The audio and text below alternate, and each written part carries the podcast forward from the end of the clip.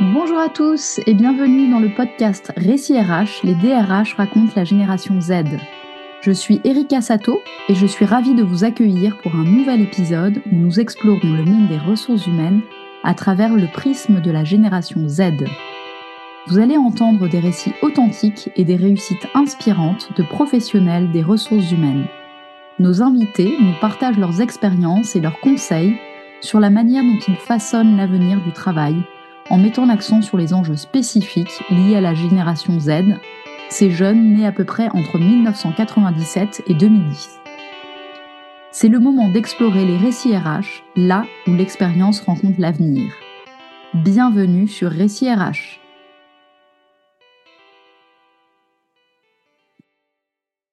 Bonjour Jessie et bienvenue dans cet épisode du podcast Récits RH.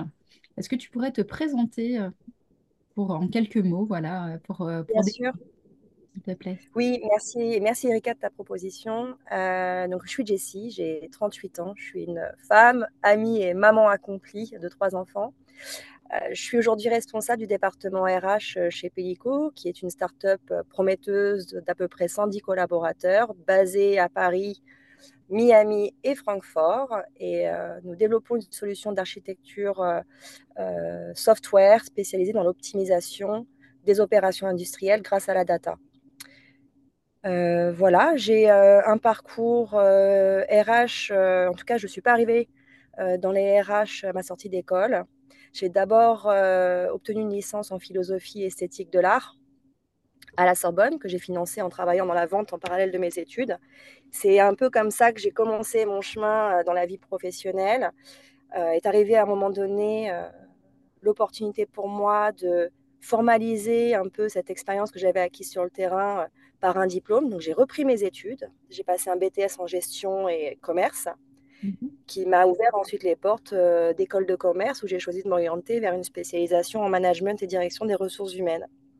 Et là, maintenant, ça fait à peu près euh, un peu plus de dix ans que je suis dans la fonction RH. J'ai d'abord travaillé en cabinet de recrutement, spécialisé sur les métiers de l'ingénierie euh, pour le secteur IT, mais aussi industriel. Et euh, j'ai été débauchée par l'une des startups que j'accompagnais, que j'ai rejoint pendant six ans et demi. J'ai d'abord été recruteur interne sur un scope international et sur différentes fonctions. Et puis j'ai évolué petit à petit vers des fonctions beaucoup plus généralistes, comme HRBP, sur un scope international. Et là, du coup, Pellico, ça fait un an et demi que je suis là. Super. Euh, du coup, non, super intéressant. Donc, toi, hum, donc, comme tu le disais, donc c'est, un peu un, parcours qui est pas, qui, qui, qui, est arrivé un petit peu plus tard. Donc, ce, un peu une bifurcation vers, euh, vers les ressources humaines. Euh, c'est quoi qui a été le déclencheur? Enfin, Est-ce qu'il y, a quelque chose en particulier, une expérience qui... En fait, je pense que c'est l'expérience. Je pense que c'est l'expérience de la vie qui m'a orientée vers les ressources humaines.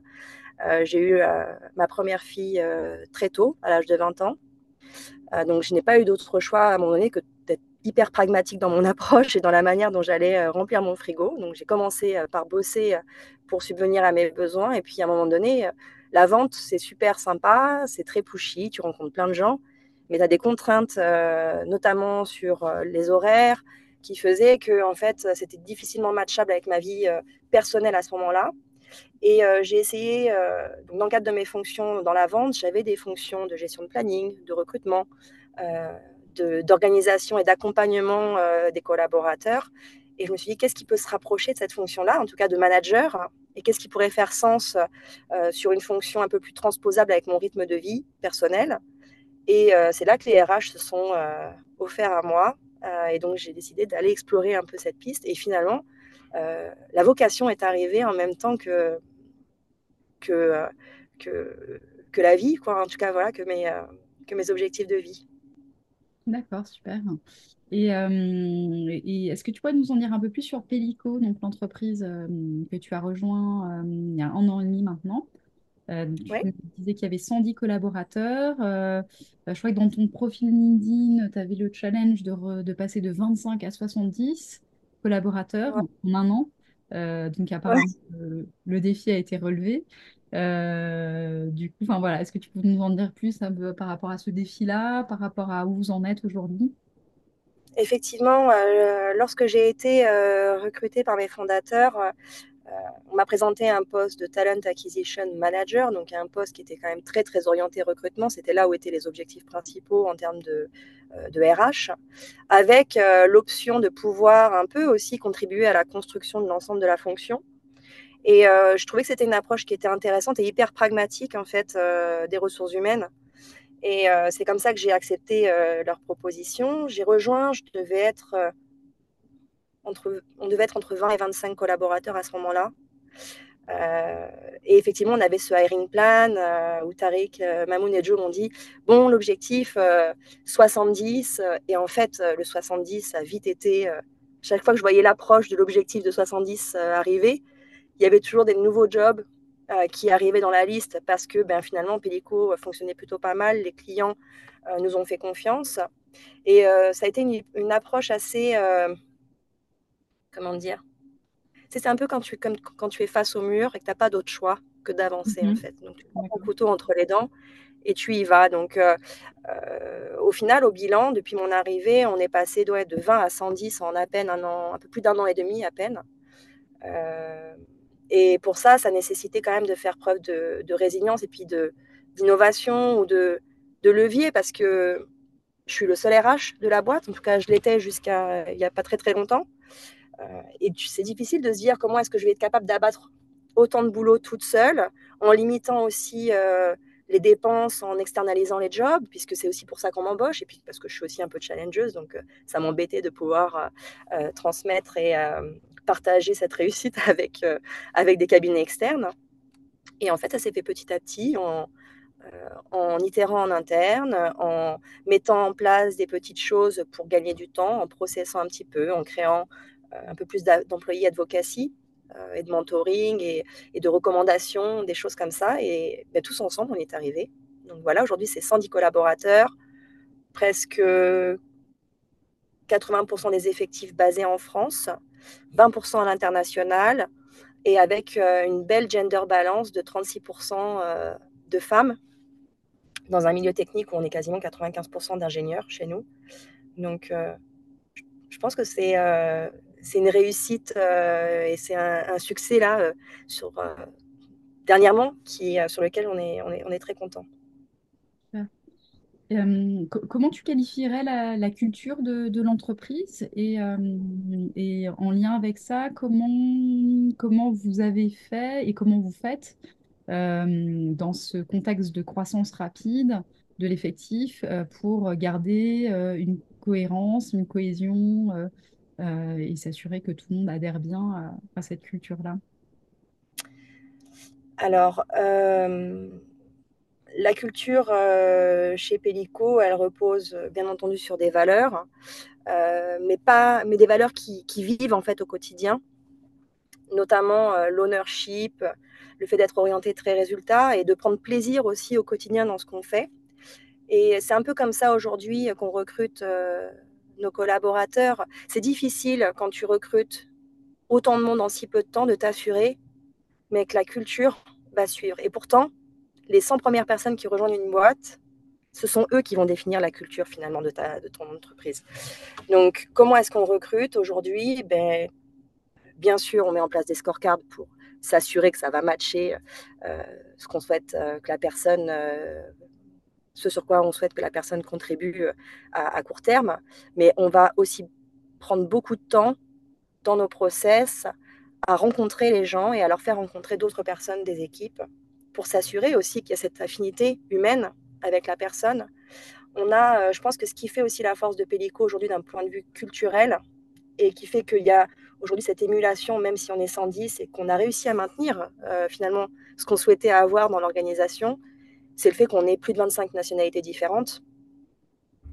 De facto, quand tu as un contexte où tu brasses des cultures et des nationalités différentes, mais ça ouvre un peu les chakras sur la tolérance et l'adaptabilité. Euh, et ça, c'est aussi euh, un élément fort de notre organisation, de notre culture. Et je pense que ça, finalement, ça, transpire et puis euh, ça fait que, ben, finalement, on ne se pose pas trop la question. J'ai l'impression que c'est assez naturel. Enfin, on n'a pas fait de choses très très fortes. On a posé les bases un peu de la culture, en tout cas de la culture qu'on souhaitait avoir. On a donné quelques guidelines. On évalue dans les entretiens. On crée des événements pour alimenter un peu tout ça. Et puis la mayonnaise, elle prend, elle prend bien. Je ne crois pas qu'il y ait de règles ou de, ou de. Enfin, je ne suis pas convaincue qu'il y ait des choses très précises à mettre en place, euh, etc. Euh, on est sur de l'humain. Hein. Donc, euh, tu n'as jamais la garantie que tout fonctionne et que ce que tu souhaites mettre en place à un instant T, ce soit figé sur les cinq prochaines années, en fait. C'est un peu comme des relations amoureuses, tu vois. C'est des choses qui s'entretiennent. Euh, comme dans ta vie de couple, on ne sera peut-être pas marié pour toute la vie, mais en tout cas de faire en sorte que sur le moment qu'on passe ensemble dans cette aventure professionnelle, ben, qu'on soit content de se lever le matin et de rencontrer ses collègues et contribuer à un projet d'entreprise qui soit impactant et, valorisant et valorisable aussi euh, sur le marché. Quoi. Ok, très bien. Euh, sur, sur le site de Pellico, j'ai vu que la moyenne d'âge était de 33 ans. Euh, du coup, effectivement, assez jeune sur un secteur euh, un, peu, euh, ben, un peu tech, etc. donc, j'imagine que vous avez beaucoup de jeunes qui rejoignent notamment ce qu'on appelle la génération Z, donc grosso modo moins de 28 ou moins de 30 ans. Est-ce que toi, tu perçois des différences en termes de, en termes de besoins, en termes d'attentes euh, sur cette génération spécifiquement ou pas euh, Voilà, qu'est-ce que, qu'est-ce que tu, euh, quelles sont tes observations et est-ce que tu peux nous partager un petit peu ça? Oui, en fait, effectivement, on a une assez grande diversité des âges. la moyenne, c'est 33 ans. Mmh néanmoins, on brasse vraiment de 21 ans jusqu'à 60 ans, quoi, chez nous, quasiment. Euh, et pour être totalement transparente, euh, je me suis jamais posé la question de savoir comment distinguer les catégories générationnelles parce que euh, je ne suis pas du tout portée sur le sujet. très, je trouve que c'est très très sociologique. bien sûr qu'il y a, je pense, des points qui font que certaines personnes d'une catégorie d'âge se comportent ainsi et d'autres différemment. je pense surtout que de notre côté, on a plutôt une approche de, de cohorte métier où chacun va apporter sa contribution compte tenu de son niveau de seniorité, d'expertise, mais aussi par sa maturité et, euh, son expérience de la vie. Quoi. Donc, il n'y a pas, euh, bien sûr qu'on a tous des attentes différentes. Je ne peux pas dire qu'aujourd'hui que j'ai des collaborateurs ou que tous les, mes, jeunes collègues ont, des attentes qui sont, euh, qui sont ainsi et, et puis les personnes qui sont plus seniors ont d'autres attentes. Parce qu'en fait, avec aussi ce brassage de culture, aujourd'hui chez Pellico, ben, peut-être que ça vient un peu euh, biaiser, biaiser ce prisme. Donc, euh, mon approche, euh, c'est plutôt de d'encourager les managers et de les accompagner pour trouver des leviers de collaboration qui vont sécuriser les compétences avant tout, parce que notre objectif, c'est quand même de, de, permettre à la boîte de progresser. Euh, tout en permettant à chacun de grandir à, son échelle. Hein. Euh, on a mis en place, par exemple, enfin, chez nous, beaucoup, euh, ça fonctionne beaucoup par binôme dans l'expertise, où on va mettre des plus juniors avec des plus seniors, parce que le senior va pouvoir apprendre beaucoup du junior sur l'adaptabilité, de la communication notamment, et de l'approche, et de la manière dont on transmet son savoir. Et puis, de l'autre côté, ben, le junior va aussi aller attraper des, des, tips pour être euh, encore meilleur dans sa fonction. Donc, je ne saurais pas te dire vraiment si euh, oui, on a, on, a plein, on, a, on a plein de jeunes, mais on a aussi des gens qui sont un peu moins jeunes dans l'âge. mais au final, on a réussi à créer une émulation et je ne crois pas qu'il y ait des attentes spécifiques aujourd'hui. Il y a peut-être une approche différente, effectivement, du, du travail, mais au final, je pense que la, la triangulaire, tu vois, euh, de l'épanouissement au boulot, c'est euh, avoir du sens dans son quotidien, euh, avoir les moyens de faire son travail correctement, mhm. et puis être lié à sa juste valeur pour le travail qu'on fait, l'énergie qu'on y fournit. Quoi. Et ça, indépendamment de chaque âge. Très bien. Et est-ce que dans, dans par rapport à la manière dont vous fonctionnez effectivement avec, avec 20 nationalités, différents sites, si j'ai bien compris, il y a pas, pas mal de, travail en remote aussi. comment, comment vous... Enfin voilà, c'est quoi les euh, les tips ou enfin les voilà qu'est-ce qui fait que ça fonctionne? Comment vous arrivez à vous organiser euh, dans le travail du quotidien euh, pour bah, pour vous assurer d'une certaine efficacité et que chacun travaille bah, dans la même direction dans la bonne direction Ok, je pense qu'il y a deux choses. Il y a les conditions de travail d'un côté, puis il y a l'organisation euh, de l'autre et euh, les objectifs euh, communs. Donc, on a une approche OKR chez Pellico qu'on va décliner après par département pour que chacun ait du sens et voie un peu l'objectif et la trajectoire commune qu'on doit aller atteindre. Et puis de l'autre côté, c'est aussi de permettre à chacun librement d'organiser son temps de travail comme il a envie. Tu vois, on n'a pas, on une, une, population qui est aujourd'hui entièrement en cadre. Donc déjà en termes d'autonomie, on est plutôt sur une, posture et une approche euh, de full autonomie. Après, la confiance chez nous, elle est, elle est acquise de facto. C'est-à-dire que euh, ce qui va compter, c'est pas euh, comment tu t'investis et combien de temps tu viens ou à quel moment tu es connecté dans l'organisation, c'est qu'est-ce que tu délivres concrètement en fait. et par rapport à ça, chacun est libre de s'organiser et puis on va à côté de ça créer des moments où on va pouvoir se centraliser et se connecter. Donc on a une organisation pour toute la partie product engineering qui est en agile. Donc, euh, il y a des rituels, des rituels de connexion, euh, enfin de connexion, de, meet-up entre les équipes, des stand-up, des choses comme ça, qui déjà donnent un rythme euh, pour favoriser la connexion et s'assurer qu'on est bien aligné sur les objectifs et pas laisser les gens esselés. Puis on a d'autres rituels plus d'un point de vue entreprise, des rituels bimensuels où on va partager on a des Hollands, tu vois, une fois tous les, toutes les deux semaines. On va partager les achievements des deux dernières semaines dans la boîte. Donc, tout le monde est là. Mhm. Ceux qui sont au bureau ou qui ont un bureau à proximité sont au bureau, mais tout le monde est connecté au même moment. Euh, on permet aussi de poser des questions, des questions qui pourraient peut-être même rien à voir avec la, ce qui a été présenté, mais en tout cas, on laisse aussi la parole à n'importe qui. Euh, on utilise des outils de communication interne. Nous, on est sur Slack pour la partie euh, interactivité. Euh, ça permet aussi euh, de savoir que euh, ben, voilà, on est connecté à peu près enfin, très largement sur une, plage horaire assez large. Maintenant, on ne s'attend pas forcément à avoir une réponse tout le temps à l'instant T. Mais voilà, quand il y a une question, quand il y a un besoin, il y a, y a la possibilité de lever la main sur, sur Slack. Ensuite, on utilise aussi beaucoup de documentation.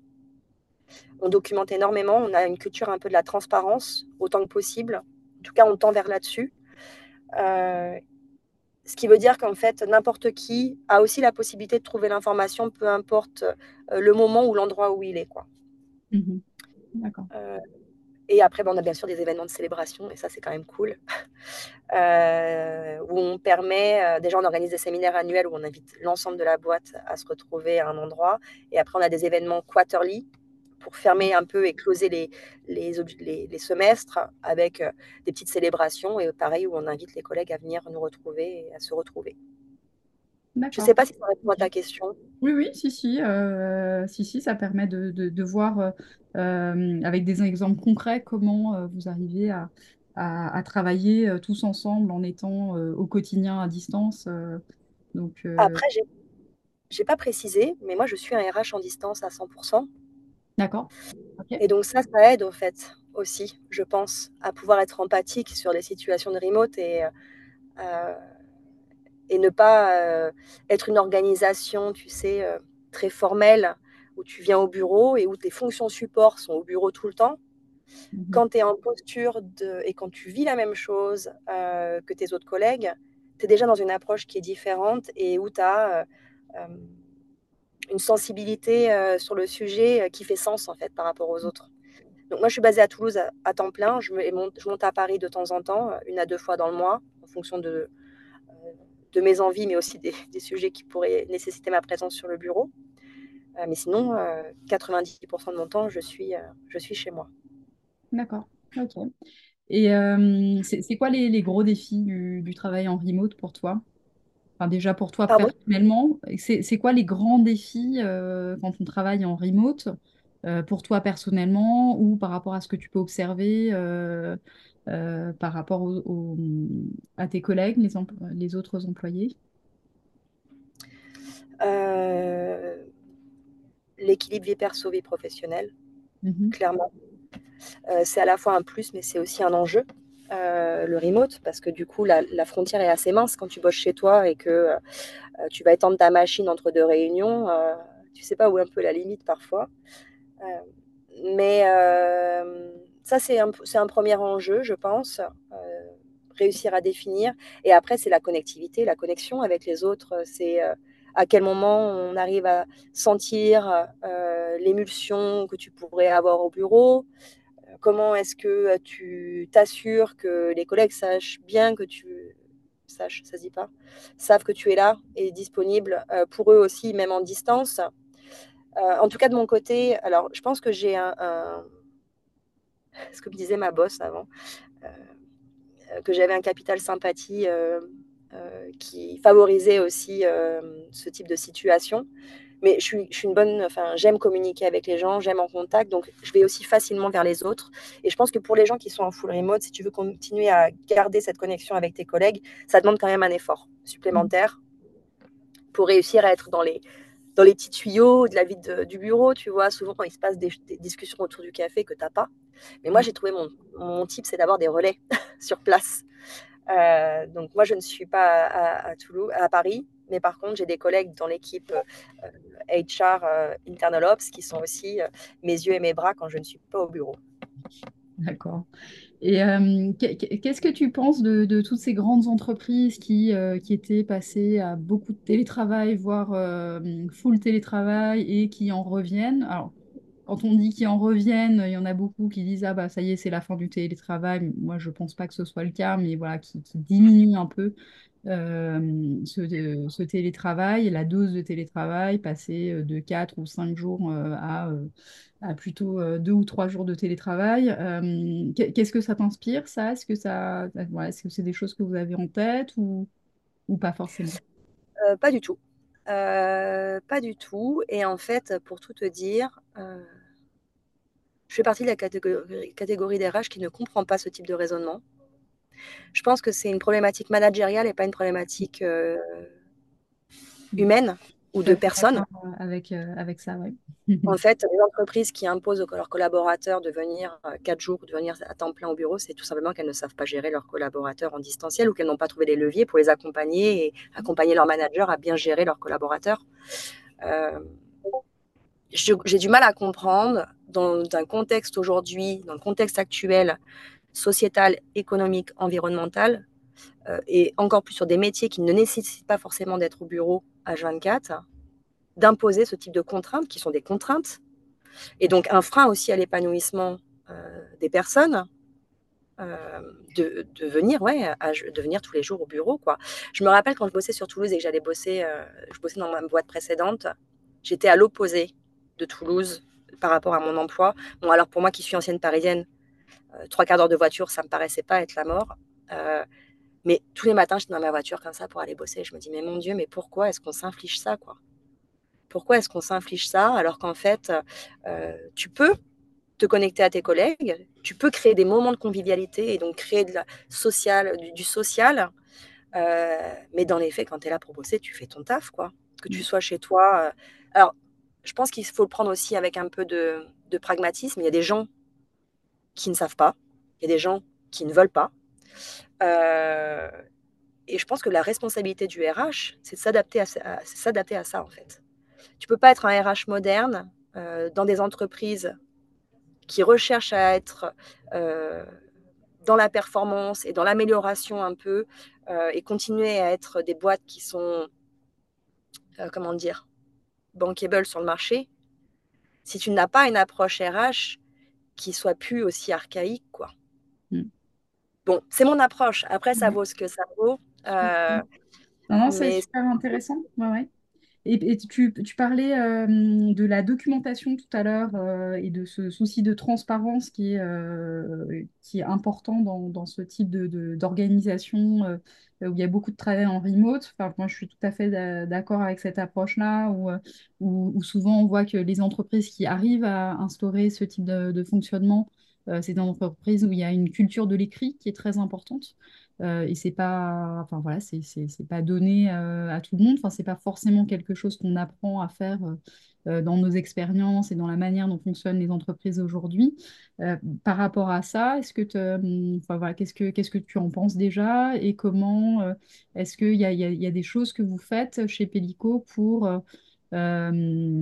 pour former, pour encourager cette culture de l'écrit et, voilà, arriver à la structurer pour, euh, dans ce souci de transparence et de partage euh, de l'information Alors, en fait, on a un onboarding qui est quand même assez décentralisé. C'est-à-dire qu'on, bien sûr, on invite les gens au bureau la première semaine, peu importe où ils sont basés dans le monde. Pour la première semaine d'intégration, on les invite à venir à Paris au bureau. Mais la plupart des informations chez nous, elles sont déjà recensées sur Notion. donc, quand tu arrives chez Pellico, quand tu arrives chez Pellico, tu es déjà en fait dans cet état d'esprit où l'information elle est accessible, il faut savoir aller la chercher. Par contre, euh, je te cache pas que ça demande aussi beaucoup de discipline en interne pour s'assurer que les informations ou les documentations qu'on a, elles soient toujours up to date. Euh, et ça, c'est pas une mince affaire parce que du coup, euh, on documente, on met plein de choses en place, on structure, etc. Mais on est aussi appelé par le run et donc parfois, ben, on peut se retrouver avec des informations ben, qui ne sont pas toujours à jour.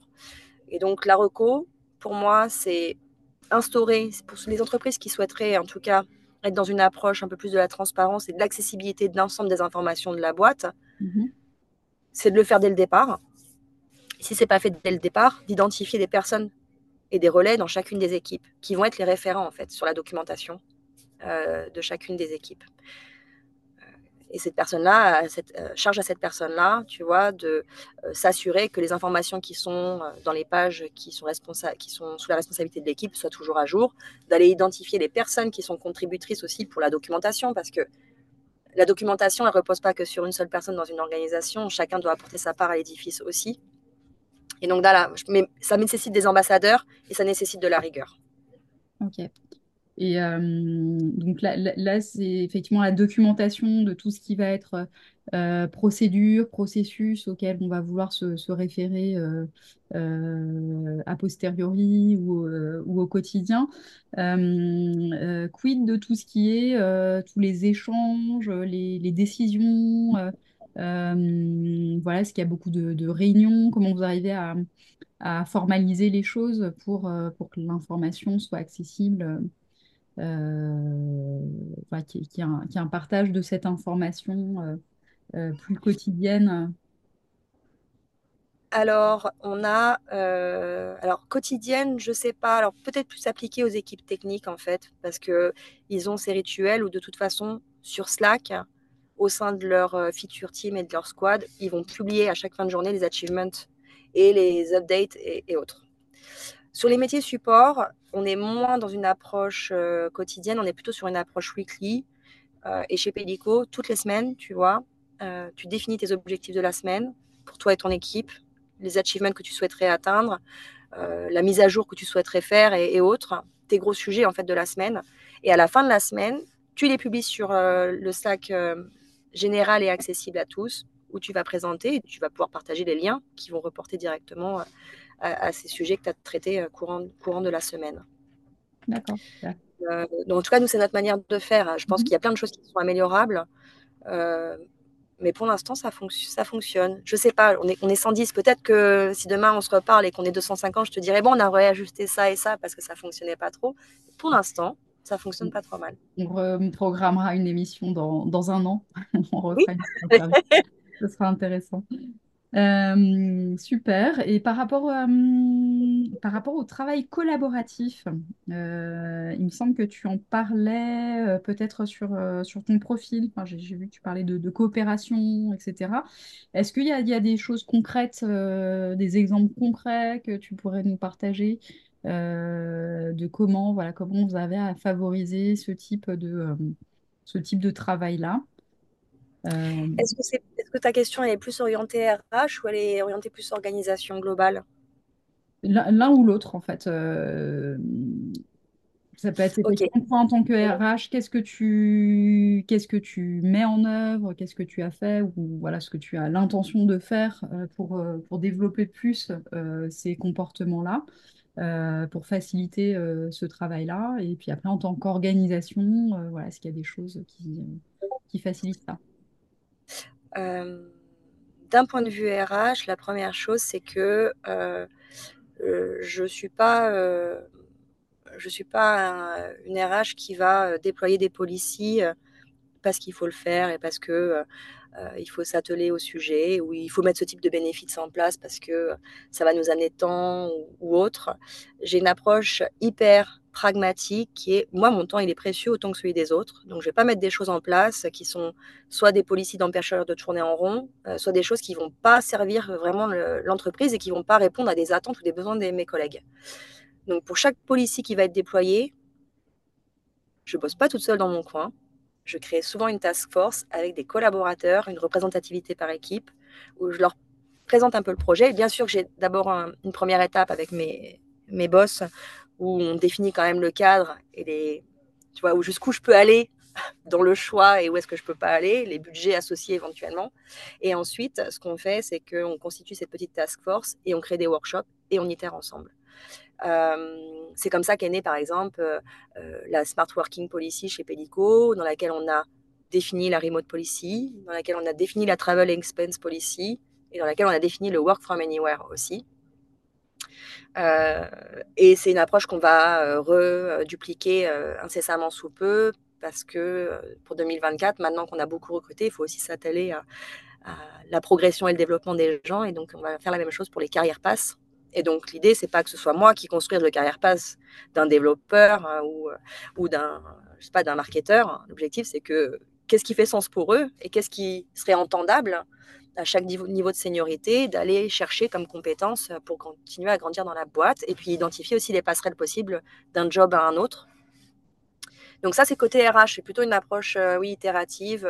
C'est pas top-down du tout, c'est plutôt collaboratif, autant que possible. Euh, bien sûr qu'à un moment donné, s'il faut arbitrer, ben, on arbitre aussi. Hein, euh, euh, ça ne peut pas être toujours collégial et, à 200% dans la démocratie. je m'appuie aussi sur le CSE. On a, on a des élus qui viennent aussi me challenger. là, on est sur la, la, négociation des accords, typiquement du temps de travail, la gestion des absences, comment est-ce qu'on peut mettre en place le travail de nuit ou des choses comme ça, ou le forfait jour pour tout le monde. Et euh, euh, côté organisation, dans la collaboration, de manière globale, il y a une approche qui est assez euh, saine, je trouve, et qui est encourageante. C'est que n'importe qui dans l'organisation, peu importe sur quel niveau de poste il rejoint ou sur quel type d'expertise, a la possibilité d'aller partager son feedback et de challenger ses propres collègues. et ça, je trouve que c'est super cool parce que déjà, c'est humble. Il n'y a pas de. Il n'y a pas de, tu sais, les jeunes ne peuvent pas aller euh, challenger des senior managers. Je vois régulièrement Tariq au bureau, qui est notre fondateur, euh, cofondateur CEO, euh, qui va discuter avec des nouveaux arrivants sur des pratiques et qui, lui aussi, tu sais, va collecter un peu le feedback, capitaliser aussi un peu les expériences des autres pour qu'on puisse s'améliorer. Et ça, ça se fait assez naturellement chez Pellico il y a la place pour faire ça. Il n'y a pas de jugement de valeur, tu sais. Il y a en fait, c'est beaucoup de curiosité. Hmm. Est-ce que tu penses que là-dedans, le, le, enfin, le, le, rôle des fondateurs est assez important en termes de, euh, de donner l'exemple, de modéliser un peu le, le type de, de, de rapport euh, entre, euh, entre différentes générations, enfin, le fait d'être humble, effectivement, de, de s'intéresser à la vie des, des, des, plus jeunes qui rejoignent l'entreprise. Est-ce que ça, ça a un rôle à jouer? Euh, Bien sûr. Euh, pour moi, les, les, fondateurs doivent inspirer une vision, un état d'esprit. Et ensuite, ils ne sont pas les seuls. Je pense que les managers ont leur part à prendre. Et pour moi, ce sont les managers qui sont la clé de voûte. Parce que, je veux dire, très vite, quand l'organisation va grandir, Tariq, Joe et Mamoun, ils vont peut-être plus être aussi disponibles. Accessibles, oui, ils le seront tout le temps. Disponibles, c'est autre chose. Par contre, pour moi, la clé de voûte, c'est le management. quoi. Mhm. Direction, manager, team lead, c'est mhm. eux qui doivent être des représentativités, des ambassadeurs des valeurs et la manière dont on va travailler notre posture, notre manière de communiquer et ce qu'on attend aussi des autres. Ça veut dire que déjà, la première chose, c'est qu'ils doivent aussi avoir une exemplarité euh, et, une légitimité à pouvoir être, euh, pas des donneurs de leçons, mais des accompagnateurs et des guides. Pour ça, ça veut dire Est-ce qu'au niveau RH, du coup, euh, il y, a, des, des, accompagnements, des formations, des choses qui sont faites par rapport à ces managers? Tout à fait on a, une formation qu'on a co-construite avec euh, un organisme euh, qui est une formation euh, leadership and management, dans laquelle, avec laquelle on a défini un peu nos, objectifs managériaux en termes d'accompagnement.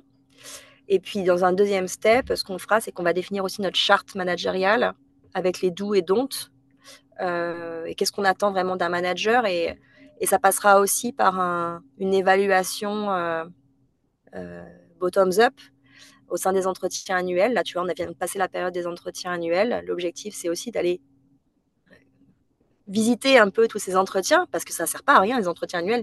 Il y a beaucoup de... Mon, mon mari bosse dans une très grosse structure. Il me dit, non, mais ça ne sert à rien, personne ne lit tes trucs. Et ça m'attriste d'entendre ça. Je me dis, mais mon Dieu, mais quel échec, quel échec. Euh, bien sûr que les entretiens annuels, ça, ça sert. En fait, il n'y a rien de mieux que la data mmh pour donner des éléments concrets sur ce qui fonctionne et ce qui ne fonctionne pas.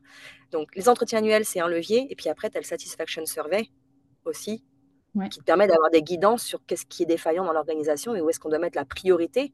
Bien sûr qu'on a des priorités business, mais pour moi, ça ne peut pas être décorréler des objectifs aussi euh, RH pour permettre, ben, pour retenir les gens et pour faire en sorte que tout le monde vienne contribuer toujours à ces objectifs de boîte. Quoi. Mmh ok. Euh, très intéressant. Est-ce que. Mmh, alors, je vois que l'heure tourne. Euh, une petite dernière question sur. là, on est au début de l'année 2024. Quels sont pour toi les, les grands défis euh, à relever sur, euh, sur l'année 2024 euh, au niveau RH, au niveau, enfin voilà, que ce soit au niveau du, du, recrutement, de la gestion des talents. Enfin, voilà, qu'est-ce, que, qu'est-ce qui t'attend sur, sur cette année? Encore beaucoup de choses. Alors, le recrutement, ce sera toujours en filigrane de ma fonction, de tous les cas. Dans les objectifs forts de la boîte, on ne peut pas être une boîte qui grandit et qui va aller chercher de nouveaux marchés si on ne recrute pas et qu'on ne recrute pas les bonnes personnes. Donc ça, c'est toujours un volet important.